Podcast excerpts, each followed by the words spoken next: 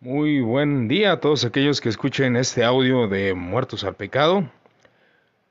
En esta ocasión quiero tocar el tema de la teología y la filosofía, qué relación tienen, ya que es un punto bastante importante y muchos podrían llegarse a preguntar eh, cuál es la relación que hay entre ellos. De hecho, hay dos definiciones um, dentro de lo que es eh, el el conllevar o el tener en, ah, en unión lo que es la teología y la filosofía. Para esto eh, quiero tocar ese punto eh, de que una de las definiciones es de que la teología es una rama de la filosofía. O en otras ocasiones se utiliza eh, el decir que la filosofía es una rama de la teología. Pero es bastante importante poder observar el motivo el cual lleva a unificar lo que es la teología y la filosofía. Para esto necesitamos eh, empezar desde el principio de aquellos filósofos que comenzaron a hacer un desarrollo de pensamiento de cómo procedemos, de cuál es el, inicio del mundo, el arché, como dicen algunos, o arqué. Principalmente todo empieza cuando eh, los griegos y otras culturas empiezan a explicar lo que es la creación, la vida, el mundo, por medio del mito. Y el mito toma mucho auge para poder entender algunos detalles de la vida, ¿no? Eh, por ejemplo, eh, lo que es el titán Cronos. Cronos es un uh, titán, viene siendo el padre de Zeus y todos los dioses del Olimpo, el cual se devoraba a los dioses, dando a entender que el tiempo era aquello que destruye la vida. El tiempo acaba con todo. Aniquila la vida, aniquila la creación. El tiempo va deteriorando todo. Pero los griegos al querer explicar que había una forma de vencer el tiempo, dan ah, una analogía sobre Zeus, que la madre de Zeus da a Cronos cuando se lo quiere comer, una piedra dando a entender algo bien muy interesante. La piedra básicamente representa a lo que es lo eterno. ¿Qué quiere decir esto? Los griegos empiezan a plasmar su pensamiento en las piedras, escritos a través eh, de lo que es, eh, ahora sí que tallar una piedra, dejar un escrito, el cual es eterno, porque ellos se daban cuenta que las piedras pues no, no, no, se destruían con el tiempo, permanecían firmes como un fundamento. Y eso daba a explicar los griegos acerca de qué era lo que podía vencer el tiempo, qué podía derrocar lo que es eh, el, tiempo, aniquilarlo, es decir, que el tiempo no pasara. Para eso los griegos eh, explican eso en el punto principal de los dioses. Los dioses son aquellos que no perecen y comienzan a desarrollar más mitos con la finalidad de poder entender la creación, entender el mundo que le rodeaba. Nosotros tenemos eh, entendido, por ejemplo, en el caso em, de la hija de Zeus, eh, que es eh, Perséfone, donde la madre de Perséfone, igual ahorita se me fue el nombre, pero ella buscaba a su hija pues, porque Hades la había tomado como esposa. Eh, eh, la, madre de Perséfone precisamente es aquella diosa la cual mantiene el cultivo, mantiene las flores, mantiene las plantas, pero llega una temporada en lo que es el invierno donde se empiezan a deteriorar, eh, obviamente el otoño, el invierno, y en ese tiempo se deduce cuando Hades llega a un pacto con, con la madre de Perséfone, de que le iba a devolver a su hija, pero ella cada invierno volvería a su reino, con la finalidad de dar a entender el ciclo de lo que es el mundo, la vida, de cómo eh, empieza la primavera y después todo se empieza a deteriorar, todo empieza a decaer, etcétera, etcétera. Entonces ahí vemos que los griegos se esforzaban de crear historias que eran muy atesoradas porque realmente daban un sentido a la creación, un sentido a la vida, un sentido a lo que existía. Por eso eh, los griegos eran bastante celosos en cuanto a la representación de los dioses. Pero cuando pasa el tiempo, los filósofos empiezan a preguntar acerca de la creación y acerca de los dioses. Para algunos filósofos llegaba a ser absurdo que hubiera tantos dioses dentro de la cultura y que todos fueran parte y que conocieran otras culturas y estas culturas eh, se daban cuenta que tenían otros dioses que hacían o tenían los mismos roles o diferentes roles. Y los filósofos empezaban a rechazar la idea del mito para explicar de dónde vinimos, de dónde somos y de dónde procedemos, obviamente. Ellos comienzan a pensar, y es cuando los filósofos presocráticos eh, comienzan, valga la redundancia, a entender la creación, de dónde venimos. Algunos ya empiezan a fundamentar, fundamentar venimos del agua, venimos de la tierra, venimos del átomo, venimos de... Eh, se comienza a hacer una manera de poder explicar fuera del mito, explicar la vida fuera del mito.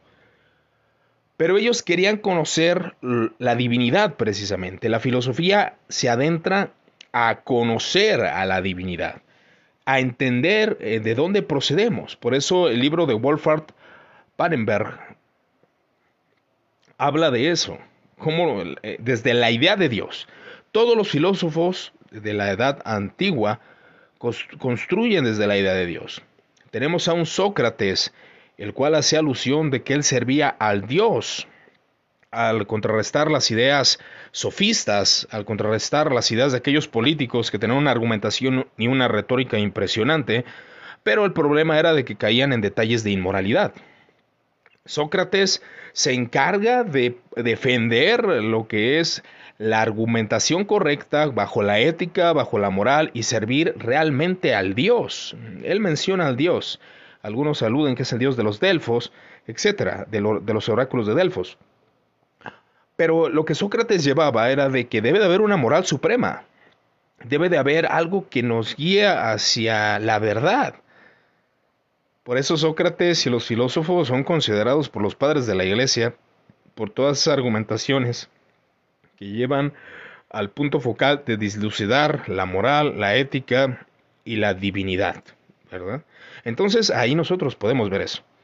Ahora, una historia desde la idea de Dios de, de eh, hace una, una, mención bastante interesante, porque, por ejemplo, Fichte, Schelling, Hegel, Feuerbach, Marx, Kierkegaard, Nietzsche, Heidegger, Scheller, Bergson, todos ellos, todos estos eh, teólogos, todos tienen algo en común, que construyen bajo la idea de Dios.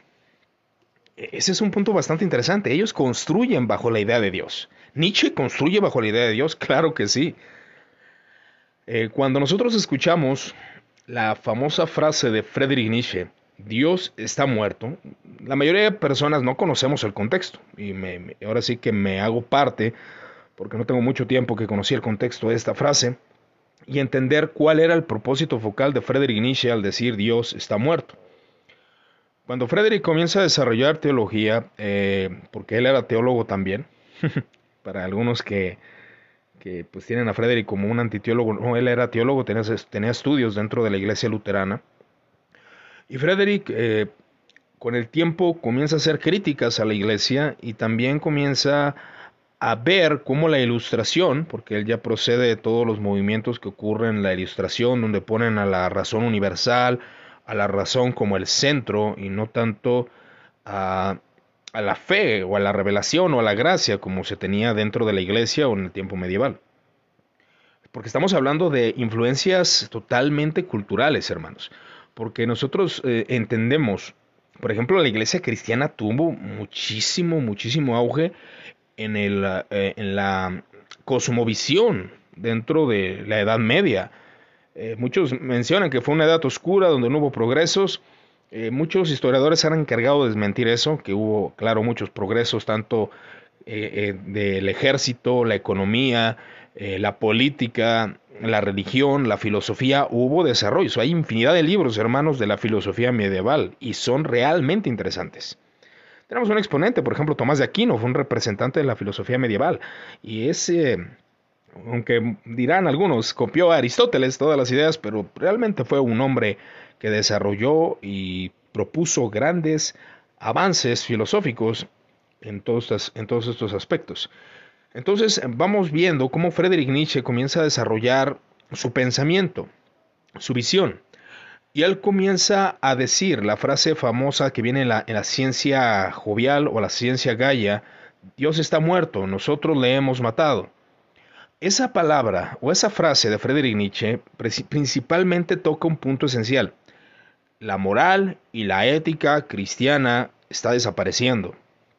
Las personas ya no viven bajo ese régimen, bajo la idea de Dios, viven como si no existiera, viven como si no tomaran en cuenta a ese Dios. Está desapareciendo. Para Frederick, él veía en su contexto, y es muy entendible, porque estamos hablando de una iglesia que gobernaba, pero se va perdiendo, se va diluyendo esa, digamos, eh, la esencia de la religión. Eh, eso pasa en cualquier sector, ya sea protestante, aún dentro del luteranismo se pierde la esencia, dentro del presbiterianismo se, se pierde la esencia. Entonces, Frederick veía que la esencia del cristianismo se perdía.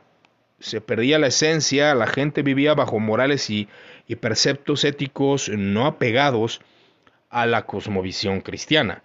Entonces Frederick cuando escribe Dios está muerto, nosotros le hemos matado, quiere decir, nosotros ya no, no estamos obedeciendo no estamos viviendo bajo el régimen divino, no estamos viviendo bajo la idea de Dios, estamos rechazando la idea de Dios. Ahora cabe mencionar que Friedrich Nietzsche es un personaje bastante eh, difícil de interpretar, como, todos. Hay especialistas que se dedican precisamente a estudiar el pensamiento de Friedrich Nietzsche. Entonces, cuando Friedrich dice esto, al menos en lo que se refiere a la, a la ciencia jovial o la ciencia gaya, o también eh, viene en el, libro, en el libro esta frase de así habló Zaratustra. En estos libros precisamente toca eso, que la, el pensamiento occidental está abandonando la idea de Dios. Eso significa Dios está muerto. Esa es la idea. Y claro que estaba ocurriendo, hermanos. Nosotros lo podemos ver, lo podemos analizar. Estaba ocurriendo en ese tiempo que la idea de Dios ya no estaba predominando ni las universidades, ni la política, ni las escuelas, etcétera, etcétera. Y ya es donde entra esa frase. Pero Frederick lo decía con cierto temor, cierto miedo, todo esto.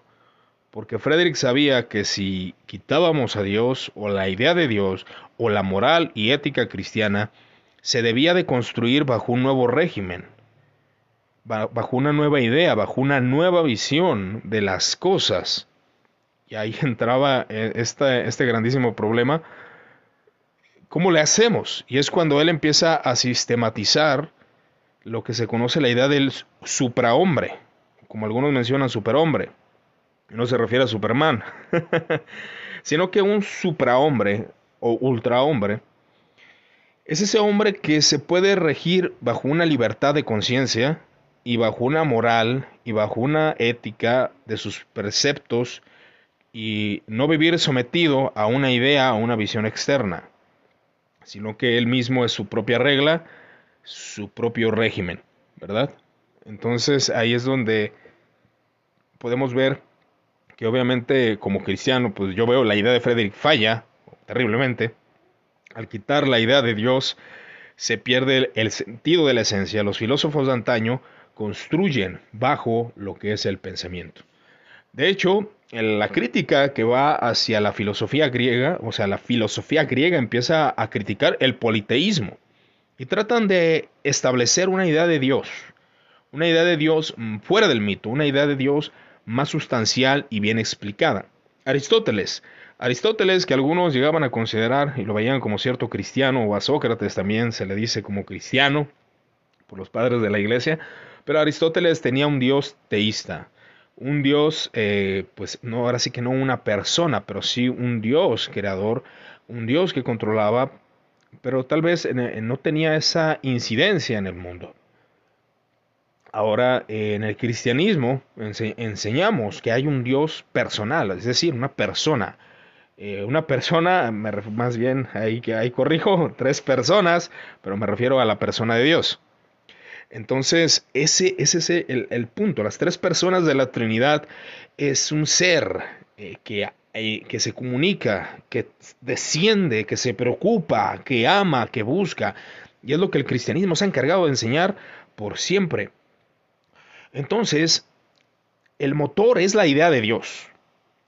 Los filósofos critican el politeísmo y dice lo siguiente el excelente escritor Pannenberg. Dice, en el mundo helenístico, el judaísmo vio en la crítica de la filosofía la religión popular politeísta la confirmación de la verdad de la fe en Dios, del Dios único. Eh, vuelvo a mencionar, eh, lo que está eh, exaltando este maestro es que la crítica que venía de parte de los filósofos hacia el politeísmo avalaba lo que, podemos decirlo así, los filósofos habían eh, dicho que era el mito era algo incongruente, tener tantos dioses era hasta absurdo. Y los judíos cuando escuchaban esas críticas de estos filósofos, lo podemos ver en Filón de Alejandría, ellos sabían que la idea de tener tantos dioses pues, era absurda y la idea de tener un único Dios era una idea correcta, una idea eh, perfecta, real, eh, avalaba la fe cristiana, como lo dice Deutero Isaías en Isaías 41, Isaías 29 o versículo 29, de que el Dios de Israel es, en cuanto creador del mundo, el único Dios, y por ello también es el Dios de los paganos. Como ya había hecho el, el judaísmo el cristianismo de esta época, apeló a los, a los filósofos, es decir, los padres de la iglesia, en apoyo de su anuncio del Dios, que es Dios de todos los hombres y el que todos deben convertirse y revelado en Jesucristo. Y es donde tiene la relación. Los filósofos jamás abandonaron la idea de Dios, obviamente explicaban, rechazaban el politeísmo, y de ser politeístas pasaban al teísmo, hay un Dios, el, el, uno, el Dios uno, aunque de alguna manera algunos no negaban a los dioses, pero sí buscaban o, o, trataban de poder interpretar el mundo bajo la idea, bajo la idea de Dios principalmente. Entonces, ¿cuál es la definición sobre la relación entre filosofía y teología? Dice el escritor, la historia de las relaciones entre la filosofía y la teología está llena de vicisitudes y cambios de, signo. Por ello, dado que nuestro propósito es introducir en ella cierta orientación sistemática, nos resultará útil adelantar algunas consideraciones. Estas deberán eh, atender tanto las formas, que es la relación que se puede asumir, como las definiciones típicas de ella que se han propuesto a lo largo de la historia. A este respecto debe decirse que la relación entre filosofía y teología ha sido concebida en primer lugar como, inciso A, una relación de oposición y en segundo lugar como B, una relación de identidad. El tercero, en tercer lugar, se ha subordinado la filosofía a la teología y por último a la inversa, la teología a la filosofía. Y este es un punto bastante interesante, vuelvo a insistir, porque ahí es donde muchos empiezan a argumentar de que la filosofía es una materia de la teología o al revés. Pero a fin de cuentas es un punto que nosotros tenemos que verificarlo y entender precisamente esas definiciones. Como dice el escritor, las cuatro definiciones formales de la relación entre aparecen ante nuestra pista y pueden a su vez relacionarse con algunas de las posturas que se han cristalizado a las relaciones entre filosofía y la teología a lo largo de la historia. Por supuesto, tales definiciones son meramente formales, es decir, se limitan a ser a veces de, las, eh, de una clasificación solo provisional, cuya validez empieza a tambalearse tan pronto como la reflexión eh, se profundiza la complejidad de la figura que ha materializado históricamente la relación entre ambas disciplinas. Y es un punto que eh, el, fin de este audio es ese, decir, la filosofía, tanto como la teología, tienen esa unidad, tienen esa, esa fuerza que se unifican entre sí. La idea de Dios, ya sea para el ateísmo, para construir una filosofía atea, es indudable mencionar a Dios. Porque Dios incide, es la, la idea del hombre, ahora viéndolo desde, una, desde un aspecto psicológico, la idea de creer en una divinidad, eh, aún como lo menciona el apóstol Pablo en Romanos eh, capítulo 1, donde él comienza a explicar la, que los hombres tienen ese concepto de Dios o esa idea de Dios arraigada en sus conciencias, en sus mentes, dando a proceder a que el hombre eh, busca esa divinidad y es religioso por naturaleza. Para construir, eh, como mencioné a Frederick, él utilizó la idea de Dios y construye bajo la idea de Dios para poder forjar una ideología, para poder forjar una filosofía. La idea de Dios está impregnada en el hombre. Y ahí es donde nosotros debemos aprovechar precisamente para dar ese testimonio acerca de Dios y acerca de la verdad. El concepto de la idea de Dios siempre ha estado en la filosofía, está impregnada en la filosofía y no podemos arrancarla.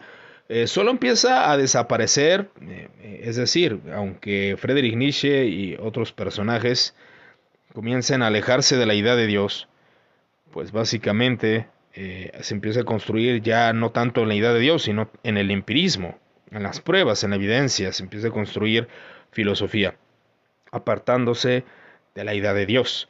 Pero, pero, pero, aunque, aunque se siguen, aunque se aparten de la idea de Dios, siempre, siempre, siempre va a estar una semilla del concepto de Dios en la filosofía. Por eso es muy importante, eh, amigos, hermanos, que nosotros como creyentes indaguemos en la filosofía. Veamos dentro de ella. Veamos eh, los conceptos de Platón, de Aristóteles, de Sócrates, de los presocráticos. Y así consecutivamente empezar a ver, eh, por ejemplo, el estoicismo, entre otras enseñanzas que tenemos que afirmar. Bueno, aquí saludos al estimado Ariel, Ariel Ortega, saludos, brother. Igualmente, saludos y bendiciones, hermano, eh, de parte de Gustavo Gastelum, y que Arias, gracia y paz, hermano, y Rogelio Saldaña, excelente. Ya mencioné que es Arias secularismo. La palabra secularismo, sí, de hecho, esa palabra la utilizamos mucho dentro de la iglesia. Ah, la utilizamos demasiado dentro de la iglesia cristiana, pero Secularismo es un término, de la ilustración, ¿eh? del modernismo, se podría decir así. Cuando ellos intentan separar la religión de lo que es el pensamiento. Ahora, la religión tiene sus implicaciones, la política siempre ha estado impregnada y entonces es lógico que la filosofía esté impregnada de religión, de conceptos filosóficos. Dice Job Santos, Manilla, queremos más de Pannenberg. Sí, brother, hay unos libros que te puedo vender. de Pannenberg. Pannenberg. Disculpen mi alemán. Entonces, hay un, hay un punto muy interesante, igual voy a dar lectura. Perdón ustedes, dice la teología en oposición a la filosofía. Dice, dice lo siguiente, la idea que la doctrina cristiana no es un absoluto de la incumbrencia de la filosofía y de que su vinculación con el pensamiento filosófico se paga siempre con la pérdida de su autenticidad. Como la teología revelada ha remetido y una otra vez Tertuliano, este teólogo habría sido el primero en defender tal concepción de que le dan testimonio sus mismas palabras. ¿Qué tiene que ver Atenas con Jerusalén? Ah, esta frase me encanta. ¿Qué tiene que ver Atenas con Jerusalén? ¿Qué la academia con la iglesia? ante la revelación de Dios con Cristo, dice, ante la revelación de Dios en Cristo, lo único que importa es la fe, el cual nos trasciende ninguna cosa, aunque Tertuliano no fue quien acuñó la fórmula. De, luego lo atribuía a la autoría de creo porque es absurdo, que tuvo inconveniente en decir, bueno, esta, esta frase creo que la confundí, pero bueno, con la vista puesta en la resurrección del crucificado, que su certeza debía precisamente que la razón juzga imposible el hecho semejante. Bueno, este, este punto, eh, esta frase de qué tiene que ver Atenas con Jerusalén, la, confundí con una, pero igual se, se oye muy, muy impactante que tiene que ver Atenas con Jerusalén, pero Tertuliano es uno de los que se encarga eh, en rechazar la filosofía el concepto de la filosofía, pero el cardenal Pedro Damián, en, mil, en el año 1007, 1072, consejero del Papa Gregorio VII, y agudo adversario de los dialécticos de su época, de su época constituye otro ejemplo del enfrentamiento entre teología y la filosofía en su obra de Divina Omnipotencia. Damián, inspirándose en Jerónimo, describe mediante la interpretación alegórica de eh, Deuteronomio capítulo 21 versículo 10 al 13 un fragmento del derecho de guerra de los antiguos israelitas en el que se establece un trato de un judío ha de dar a aquella cautiva que desea tomar por esclava. El uso que el teólogo debería hacer a la filosofía, a saber, primero cortarle los cabellos, es decir, las teorías inútiles, después cortarle las uñas, las obras de superstición, luego despojarle sus viejas uh, vestiduras, los mitos y fábulas paganas, y por último, nunca antes hacerla su esposa. Incluso entonces la filosofía ha de seguir siendo servidora de la fe y no preceder a su señora. Bueno, ¿qué es lo que el tío, este impresionante maestro está mencionando? Eh, habla de esa, ese, ese, rechazo a la filosofía por parte del Tertuliano, o bien de, de Damián, que menciona que la filosofía tiene que estar subordinada a la fe. Y es un concepto bastante interesante. dice Job Santos Manilla. De hecho, para entender su teología sistemática hay que tener buena base filosófica. Como el estoicismo que mencionaste, Pannenberg toma elementos estoicos y el estudio de los campos en física para su explicación del modelo neumatológico. También es muy, muy bueno ese punto. Este libro es bastante interesante, pero sí, sí nos enfoca, aunque hay diversas escuelas, ¿no? Tanto una escuela fideísta como la escuela que rechaza todo lo de la filosofía, o aquellos como Pedro Damián, o otros exponentes, que intentan hacer a la filosofía como subordinada, como lo mencionamos, quitar todos esos conceptos, esas fábulas y mitos, para poder explicar eh, con finalidad o con el fin estructurado la palabra de Dios. Y ese era el punto de muchos. Buscaban, sí, usar la filosofía, pero no debe estar por encima de la teología. Algunos llegan a ponerla a, la par. Y son detalles bastante interesantes. Entonces, para no hacer largo este audio y al, llegar a la conclusión, la cual quiero destacar en este punto, es de que la filosofía y la teología, quieras tú decir que es subordinada a la filosofía, a la teología o la teología a la filosofía, etcétera, etcétera, siempre, siempre están relacionadas. No hay momento en que no estén relacionados. De hecho, muchos de los términos que nosotros acuñamos en la iglesia de ahora, eh, por ejemplo, eh, la palabra o las fórmulas del credo de Nicea, entre otros aspectos de la omnipotencia de Dios, omnibenevolencia, ah, todos estos conceptos que ahora nosotros escuchamos dentro de la iglesia cristiana, pues déjenme les digo que esos desarrollos o esas palabras utilizadas provienen de la filosofía. La filosofía nos ayuda a sistematizar. Ahora sí, como lo decía aquí el buen, Hop, si, eh, para entender la teología sistemática o la explicación del modelo neumatológico entra en, ese, en esos puntos, entra en ese desarrollo teológico y filosófico. Pero ahora que es una verdad, que vuelvo a insistir, hay dos, hay muchos, muchas formas de ver quién precede a quién, la filosofía y la teología, la teología la filosofía, eh, quién está subordinada a quién, quién, de dónde proviene, etcétera, etcétera, etcétera. Ahí es un debate interminable, pero la finalidad es de que van unidas indiscutiblemente.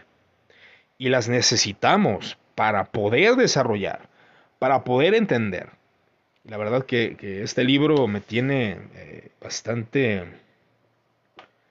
bastante complacido. Es un buen libro, yo se lo recomiendo para aquellos que, lo quieran adquirir. Wolfhard Pannenberg, una historia de la filosofía desde la idea de Dios. Este libro es peculiar, de la historia de la filosofía, Platón, Aristóteles, Stoa y la escolástica, el giro de la edad moderna, representada por Descartes, el criticismo de Kant, padre de la cara y de la cruz del gran idealismo, Fichte, Schelling, Hegel, Feuerbach, Marx, Kierkegaard, y finalmente los filósofos, del hombre, Nietzsche con su ultrahombre o suprahombre, y Heidegger, Scheller, Bergson y la naturaleza, Whitehead. Todos tienen algo en común que les permite integrar una misma historia, pero no una historia cualquiera, sistemática, cuando un sistema filosófico interacciona con esta idea fontal, entra necesariamente en un proceso imparable de reordenación de todos los elementos, hasta lograr un nuevo equilibrio en unos casos afirmando a Dios, en otros negándolo, pero indiscutiblemente el filósofo va a construir bajo la idea de Dios. Ahora sí que no se escapan, no se escapan porque es algo muy arraigado a la naturaleza humana, a la vida humana, a todo lo que representamos como seres humanos, ya sea aceptando a ese Dios o rechazando la idea de Dios, pero siempre, siempre podemos ver que Dios está presente en la filosofía y la teología.